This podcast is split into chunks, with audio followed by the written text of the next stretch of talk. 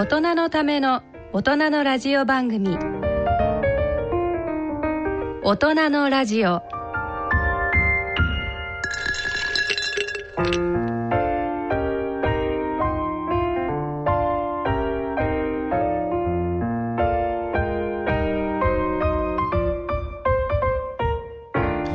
ご機嫌いかがでしょうか？安倍賢人です。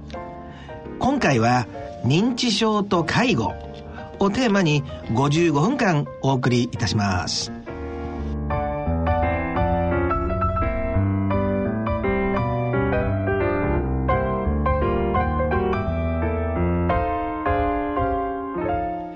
さて2ヶ月ぶりのご無沙汰ですね。レビー小体型認知症の発見者横浜市立大学医学部名誉教授の小坂健二先生をお招きしてます。小坂先生よろしくお願いします。小坂です。よろしくお願いします。また合わせて前回同様介護ジャーナリストの小山麻子さんもご出演です。はい。よろしくお願いいたします。よろしくお願いします。9月ももう早いですよね、うん、もう下旬ですからね、うん何かお二人は2か月ぶりですけど何か新しいことありました？小坂先生何かありましたか？特別ありませんけども。あそれで番組終わってしまいますからね。先週あの熊本でね、ええ。ー、第21回神経精神学会というのが出たんですが、これは第1回私がやったもんなんですねもう20年前に私が横浜でやったもんでそこに久しぶりで出てきて、まあ、勉強させてもらったんですが、まあ、それよりもこの11月10 5日ですね、はい、に第10回レビー小体型認知症研究会というのを私が主催する毎年まあ私が主催してるんですが。11月。11月の5日です、はあ、5日。これはあのドクターだけじゃなくてケアの人とかご家族の人も一緒に参加する会でして、えー、えー、10周年記念大会ということで、はあ、まあ、その準備で忙しい状況です。あそうですよね。これもう準備っていろいろんなところ連絡したりとか、ね、会場慣れとか、はい、最終責任者があれですか？小坂先生でええ、私がずっともうやっています、ね、でもあれでしょ？ある意味小坂先生のこうご専門ズバリのあのー、中心となる活動だからなんか考えまあ思い入れもあそれはそうですね。ね。ええ。ー、ありがとうございます。で、小山さんの方は何か、はい、そうですね。私あの、この夏、あの、福井の方の高校生を対象にちょっと講演活動をしてきまして。なんていうタイトルなんですか？え、えーと、福祉の仕事はとても魅力的だっていう。ああなるほどなるほど。あの福祉の仕事をあの県の事業だったんですけれどもあの介護職の人を目指すっていうのであのもう本当に大人になる前に、ええ、で私も実はちょっと今あの小学生対象の本を書いてるんですけれども、え、そういう育成っていうのを大人になってからじゃなくて、もう子供の頃からその仕事って魅力的なんだよっていうことを伝えるための事業にちょっと協力をしておりまして、うん、ああどうでした？反応は、うん、あのとってもあのやっぱり福井って3世代同居のご家族が多いんですよね。それであの3世代同居でおじいちゃんおばあちゃんが見てくれるから、えーと、出生率も高いっていうことで高校生もとっても熱心ですしあと介護職の方も来てくださって、とても和やかに進めることができました、なるほど。これ小坂先生意味のあることですよね。そうですね。いいことです。大事なことですからね。特に日本はまだあのこの福祉の分野がね、えー、えー、弱いですもんねそうですねですから、はい、なんかこうみんなほらあの歌ったり踊ったりに憧れを抱く人が多いのは分かりますけど少しずつそう社会会のねあの、ね、そういう大事な役割に憧れる人ができてもいいですよね。そうですね。おっしゃる通り。なるほど。大変いい話を伺いました。えー、というわけで、今回の大人のラジオ進めてまいります。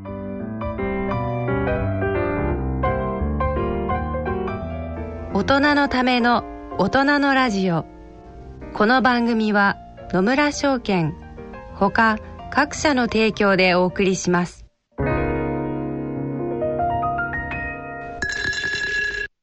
野村第二の人生に必要なのはお金だけじゃないからゆったりとした旅を楽しみたい健康はもちろん若々しさもまだまだ保ちたい住まいをもっと快適にしたり相続のこととかもしもの時のことも考えておきたい。セカンドライフのために知りたいことってたくさんありますよね。あなたのハッピーなセカンドライフのために。野村証券の本支店ではさまざまなスペシャリストを講師にお招きして野村のハッピーライフセミナーを開催しています。詳細はウェブで「野村のハッピーライフ」と検索してください。なお当セミナーではセミナーでご紹介する商品などの勧誘を行う場合があります。それの村に来てみよ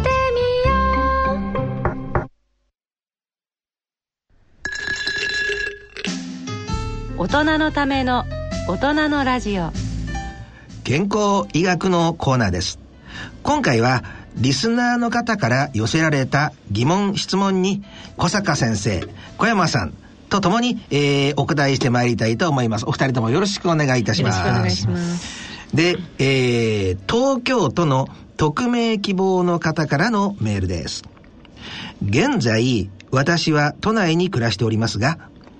妻の母親は東北、私の母親は九州で、田舎で一人暮らしをしておりますと。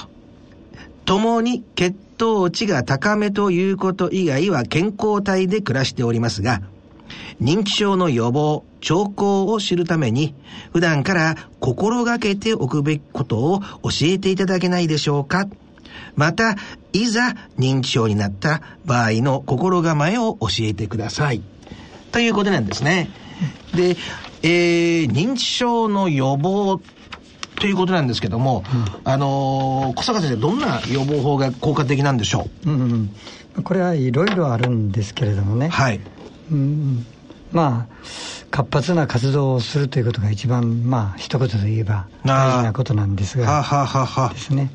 だから年を取って何もしないで家でぼーっとしていると認知症になりやすい。なるほど。だからそういうことをしないように何か活動をするようにすると。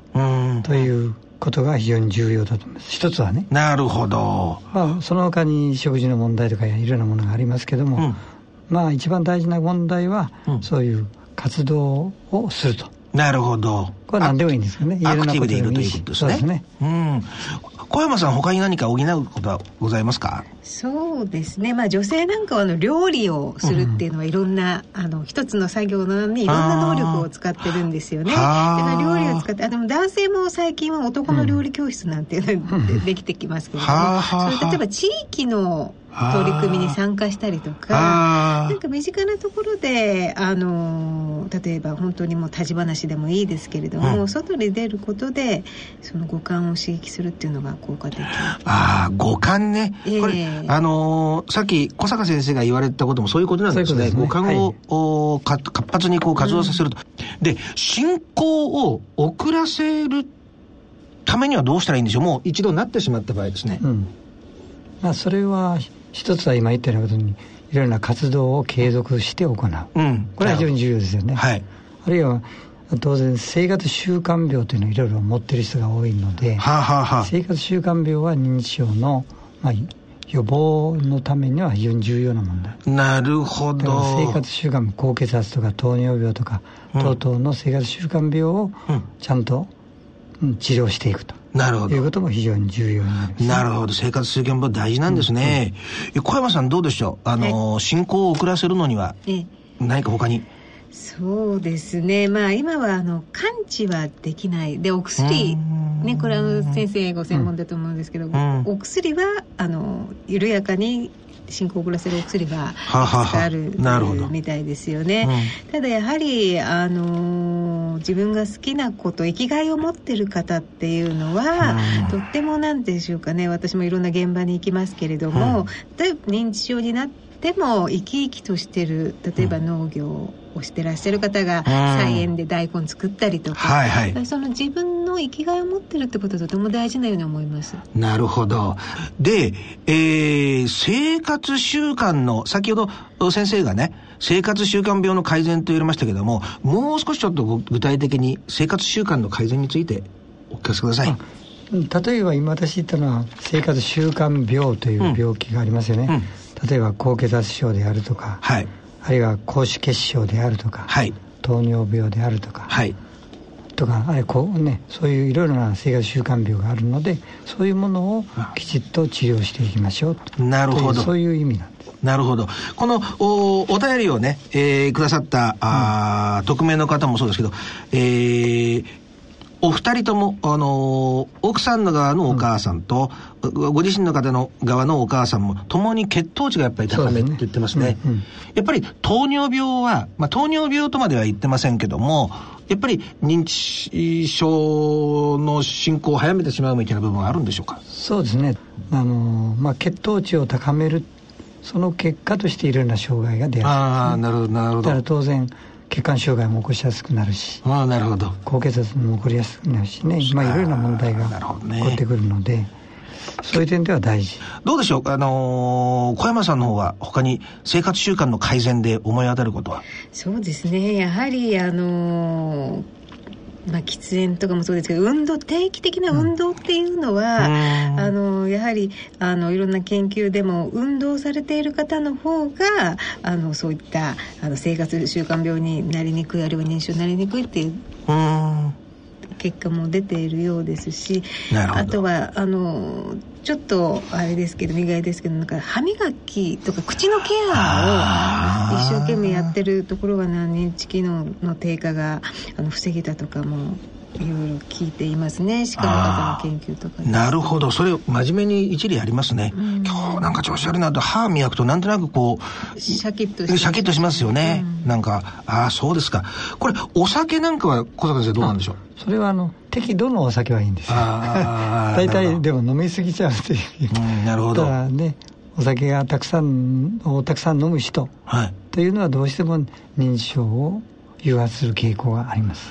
これワインとかだと1日どのくらい飲んで大丈夫なんでしょう？うんそれはもう人によりますよねこれね。なるほど。まああのちょっとしたコップに12杯ぐらいが一番いいんでしょうけど。12杯？12はですね。12杯ですね。3杯じゃないんですね。やっぱりその人の人によってなるほどね。あの消化酵素も違うでしょうからね。ああなるほど。食事の面っていうのは何か気をつけることって先生ございますか？食事はやっぱりあの量の問題適度なね、量の問題もあるし、はい、まあ、なるべく多種多彩ないろんなものを食べるとなるほど。いうことに、まあ、尽きると思うんですよね。ああなるほど適度な量でいろんな種類のものを食べるっていうことですね。うん、えあの小山さんのはどうですか？そうですね。あのやはり野菜を中心とした食事っていうのはとっても大事だと思っていて、うん、私もあの現場ではですね、うん、あの例えば認知症の方が自ら野菜を作ってるっていうケースもあります。そうすると園芸療法っていうことも言われるんですけれども、その土をいじることによってってその認知症のですね進行が少し緩やかになったとかもあるんですよ。だからでその自分が育てたものを食べる喜びっていうのもありますよね。なるほど。なんかどそういうようなケアも注目されてるようですね。はは興味深いですね、はい、なんかでもおある意味一貫性がありますよね、先ほどお小坂先生言われたこう絶えずアクティブでね、活動的でいるってことは、やっぱり人とのコミュニケーションの輪の中に居続けるとか、そういうこともあるんでしょうから、うん、で、土を触ったり料理したりって、やっぱりなんかこう、お人として、ちゃんと自然な、あこの社会的なあの輪の中に入りながら、あの自分でできること全部やっていくっていうことが大事なんかもわかんないですね。うん、うん、なるほど。で、他に何か先生、あの、これは食べといた方が認知症にはいいみたいな何か他にはございませんか？とにかくいろいろなものを食べるっていうのが一番いいんですけどね、はい、まあ野菜はもちろん魚とかですね、はい、お肉でもね、重要なものですから。偏らずに食べるっていうのが一番重要だと思います。先生肉と魚はどっちがいいんでしょう？それは難しいもんでもどちらかというとやっぱり魚の方がねあの体にはいいですからね。なるほど。私はやっぱり魚の方がなんか好きなんです、うん、私の趣味はどうでもいいんですけど。いやでも魚であの、うん、DHA とか、ええ、あの頭にいいっていうああなるほど、えー、なるほど、じゃあこれからもちょっ魚を食べ続けるとして、はい、で、えー、先ほどもちらっとね、えー、あのー、小山さんの方から運動はいいですよってなことをね、うん、言われてましたけど特に運動する上で気をつける点が先生ございますか？まあ気をつけるというのは特別ないんですがやりすぎないようにする。適度な運動がいいということですね。なるほど、まあ、運動しながら何かやるというのも一つの大事なこと。え運動しながら運動で歩くっていうのは運動ですよね、はいはい、歩きながらいろんなことを考えるとか計算をするとかそういうことも一緒にやることが大事なるほどなるほど。なんかわかります。あの他になんかあの小山さん何かありますか？そうですね。やはりあのウォーキングみたいなことで、うんうん、あの本当にまあ無理ない程度でその例えば季節の移ろいをゆっくり歩きながら感じるとかあとはお友達とおしゃべりをしながらあの出かけるとかあとまたあのちょっとあのハイキングじゃないですけども近場に旅行するっていうこともとてもいいみたいで、うんうん、その旅行のプランを立てるということも一つその例えば何に乗ってここに着いたら何を食べてみたいなプランニングするのも、まあ、認知症の予防につながるっていうふうに。なるほど、なんかどこかしらで例えばこれ運動一つとってもその必死に運動するっていうのが目的じゃなくて楽しむっていう、うん、なんか大前提があった上でっていう感じがしますね。そうですね。楽しみながら何かことをやる。適度って具体的に言ったら小山さん どのぐらいでしょう？そうですね。まあ30分程度週3から4回っていうふうな、はい、あの説もありますね。それからまあ、ただあのもちろん身体的な機能が低下していらっしゃる方もいますので、あでね、まあ、無理はない程度ですが、うん、まあ、あのー、週3日から4日ぐらいが適当な、4日は多いかもしれませんが、運動量にもよりますけれども、はい、そんなふうに言われてますよね。なるほど。はい、あくまでもでも、キーワードはなんか有酸素みたいですね。そうですね。有酸素息が上がっちゃうようなあれはやっぱり、あの、控えた方がいいということですね。で、実際に一度認知かか認知症にかかってしまった場合に進行を遅らせるっていう、その二つについての鍵は何かありますか、うん、まあ、認知症になった場合には、もちろん適切な治療をする。うん、これも非常に重要ですよね、はいはい、進行を進めな進めないようにする、はい、そのための治療法というのは、薬とかね、はい、それは重要ですけども、はい、それだけでは不十分で、うん、今予防とも関連しますけれども、うん、いろんな活動人を接するとか、いろんなことをやる。うん、そういうことは一緒にやっていくことが非常に重要。なるほどなるほど。治療に並行して、うん、その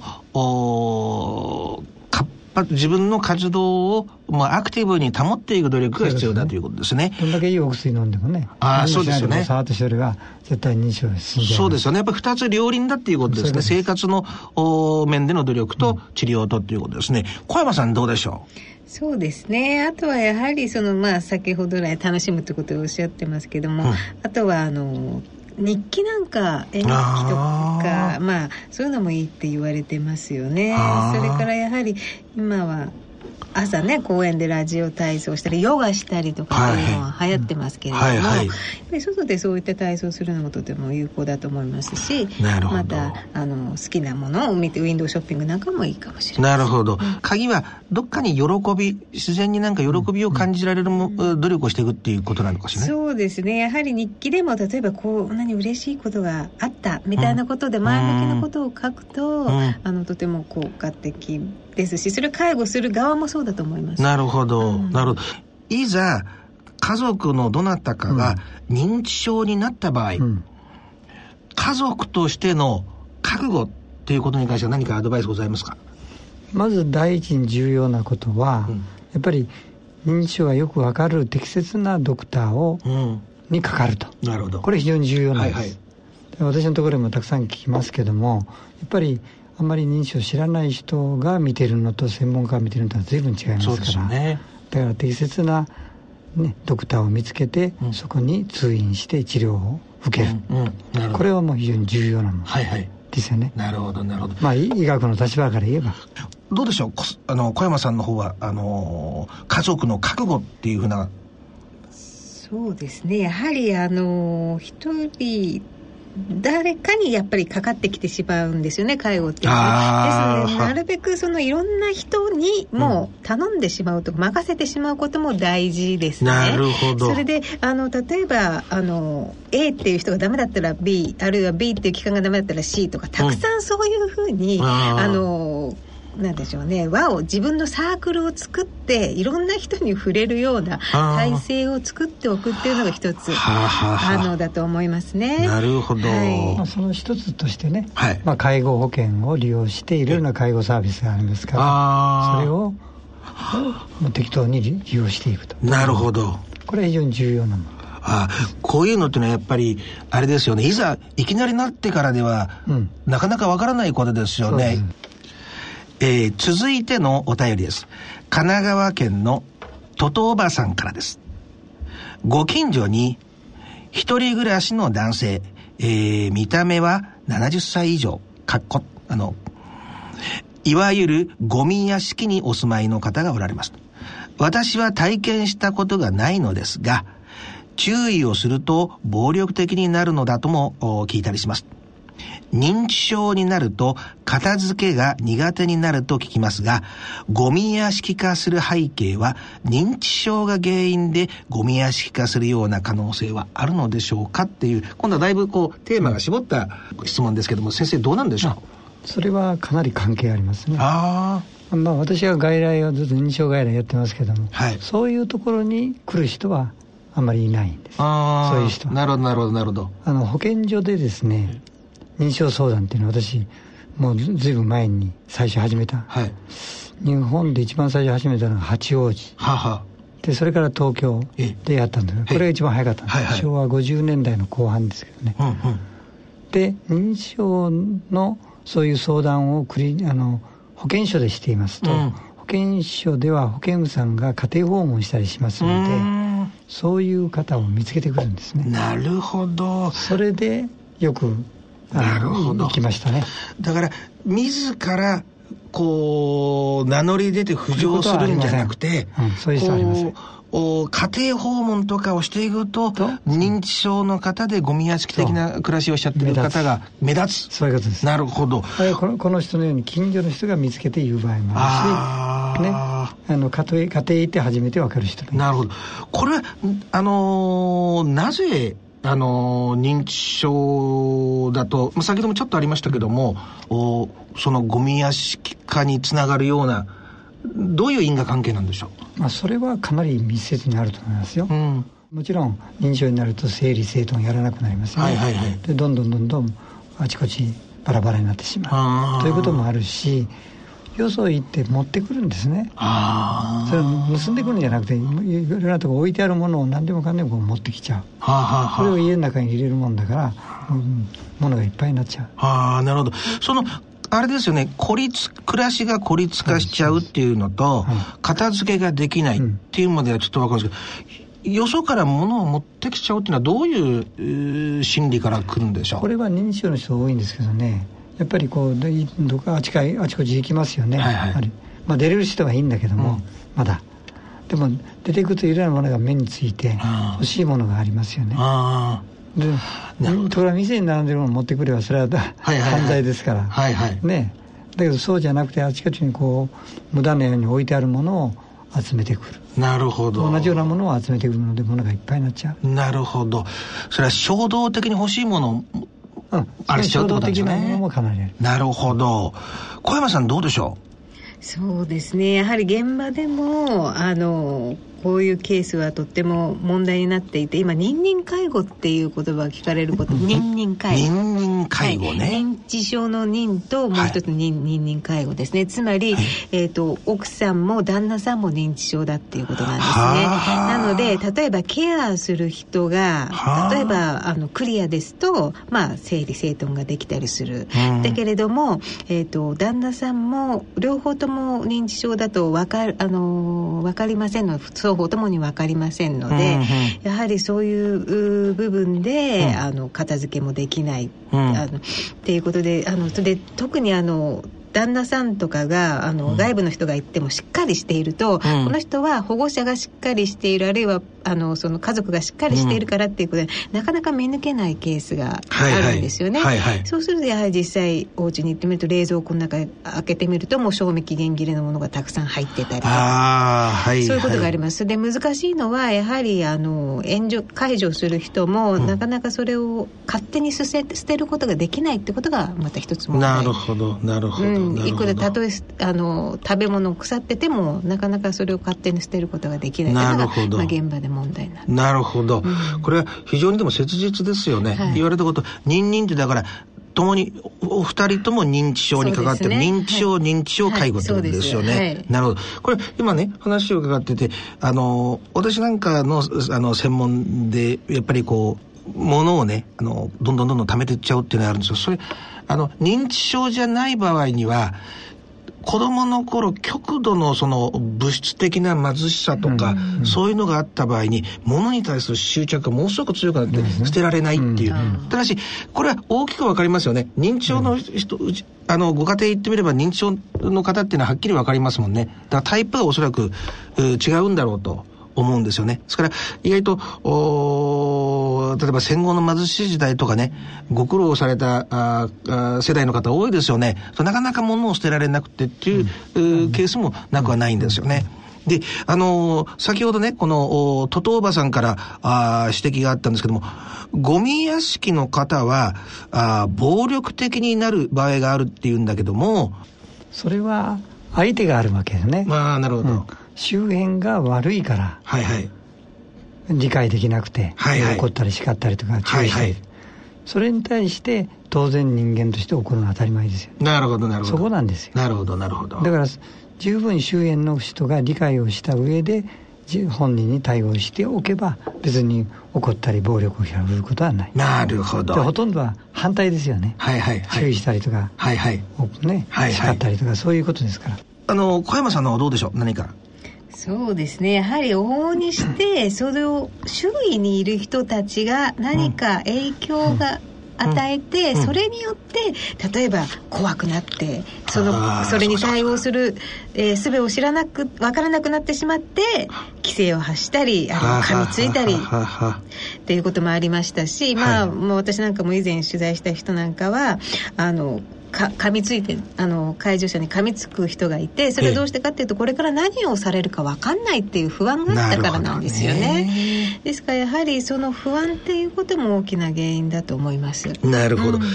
で、あのー、なお、ゴミ屋敷の方には、いろいろな背景の方がおられますので、必ずしも認知症の方ということではありませんので、うん、えー、ちょっとここでね、はっきり、うん、あのー、一応にね、入れておきたいと思います。うん、えー、今回は認知症の方の場合のケースについてのご紹介をさせていただきました。野村、ちょっと気になるお金の話。今回は低金利です。0.0、えー、0.00。お母さんどうしたんだいいえね、預金金利が何パーセントかを見ていたんですよ。今は低金利時代だからね。昔は金利が高い時代もあったんですよね。そうだね。確か年利7%で複利運用すると元本が10年で2倍近くになったと思うよ。いい時代でしたね。じゃあ、年利0.025%で元本が倍になるには何年かかると思います ?100 年ぐらいかな。いいえ、2773年かかるらしいですよ。2773年お金の誕生はいつだったかな？お金に関するご相談は、お近くの野村証券へどうぞ。それ野村に来てみよう。大人のための大人のラジオ。